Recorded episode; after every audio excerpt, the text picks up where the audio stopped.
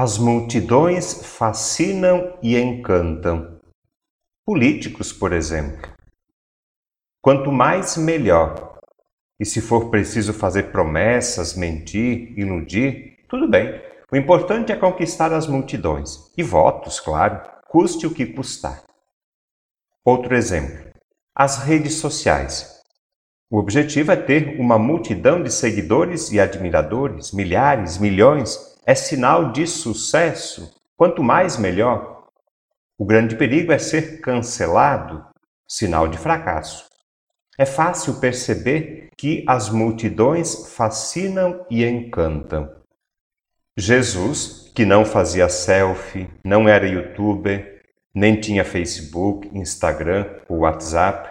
Jesus, que não tinha redes sociais e nem era político em busca de votos. Jesus, nós acabamos de escutar no Evangelho, Jesus está diante de uma multidão de seguidores.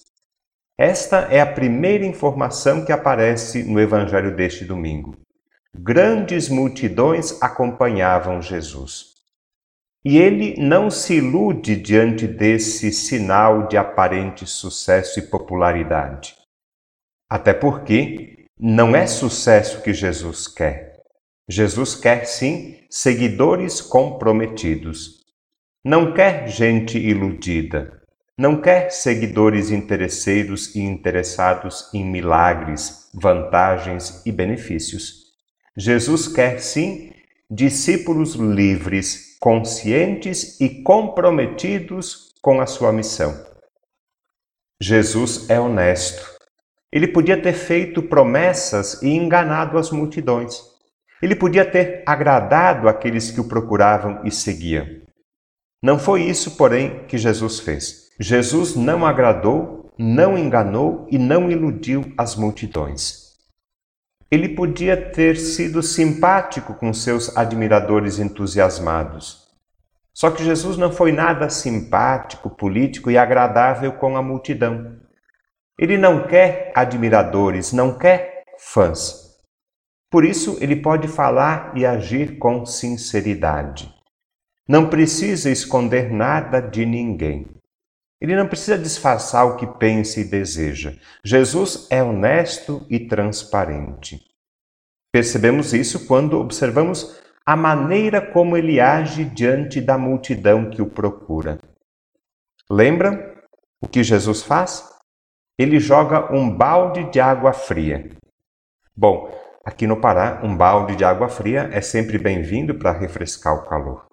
O problema é quando ele acalma e acaba com o ânimo da gente.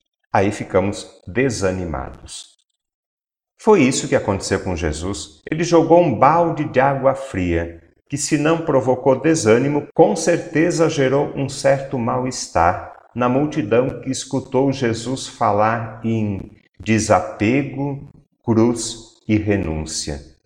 Sim, porque falar de desapego, de cruz, de renúncia, diante de uma multidão de admiradores e seguidores, é como jogar um balde de água sobre o fogo. Acaba com tudo, acaba com o entusiasmo, com o ânimo, com a vontade de qualquer um.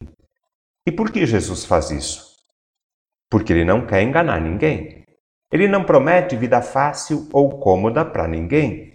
Jesus não promete facilidades e vantagens, pelo contrário, faz exigências. Jesus é mesmo surpreendente e pode ter decepcionado muita gente, com certeza, foi cancelado. Pô, Jesus, assim não, né? Conosco também Jesus é exigente.